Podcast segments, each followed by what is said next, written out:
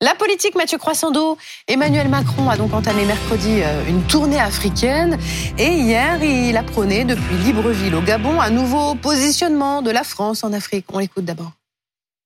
Notre histoire commune, ici au Gabon, ne nous le cachons pas, c'est aussi celle de la France-Afrique.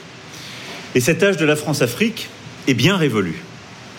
Mais j'ai parfois le sentiment que les mentalités n'évoluent pas au même rythme que nous, quand je lis, j'entends, je vois qu'on prête encore à la France des intentions qu'elle n'a pas, qu'elle n'a plus.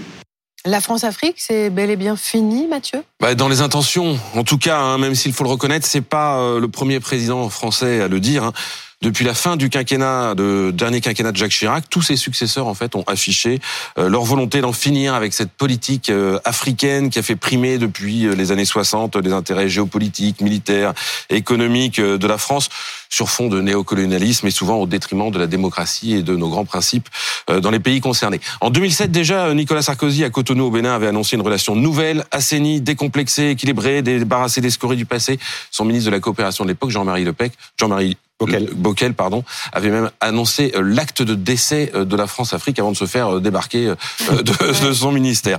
En 2012, François Hollande à Dakar avait lui aussi affiché ses bonnes intentions. Le temps de la France-Afrique est révolu. Il le disait lui-même. Voilà, la même phrase. Il y a la France, il y a l'Afrique. Tout doit se fonder maintenant sur le respect, la clarté et la solidarité. Puis en 2017, Emmanuel Macron lui-même avait promis d'ouvrir une nouvelle page des relations entre la France et l'Afrique. Rien ne change donc. Si, parce qu'en fait, le contexte euh, géopolitique a changé. Et pour dire la vérité, cette fin de la France-Afrique, elle est tout aussi bien, voire plus subie euh, qu'orchestrée. Hein. Et le plus visible, le plus symbolique, euh, c'est la présence militaire française sur le continent euh, africain après le retrait des troupes au Mali.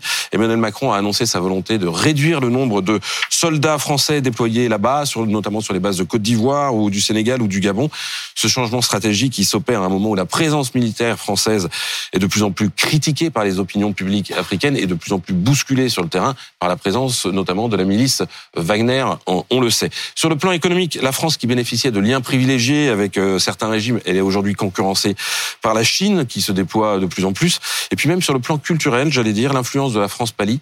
Euh, le Togo, euh, le Gabon, deux anciennes colonies françaises viennent ainsi de rejoindre le Commonwealth pour s'ouvrir au monde et au marché plus anglophone. Hier, par exemple, tiens, Ali Bongo, le président gabonais, qui avait entamé son discours en français, l'a ensuite longuement poursuivi en anglais. Et sur le plan démocratique, c'est aussi la fin de la France-Afrique. Ah ben là, c'est beaucoup plus compliqué, hein, parce que la tournée euh, africaine d'Emmanuel Macron, euh, elle est mal vécue par les oppositions euh, au régime en place dans les pays concernés.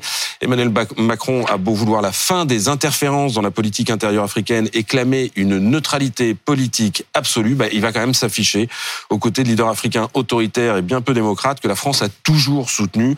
C'est le cas d'Ali Bongo, hein, dont la famille règne sur le pays depuis 1967 ou euh, dans les jours prochains de Sassou Nguesso, qui lui régit le Congo depuis 43 euh, ans.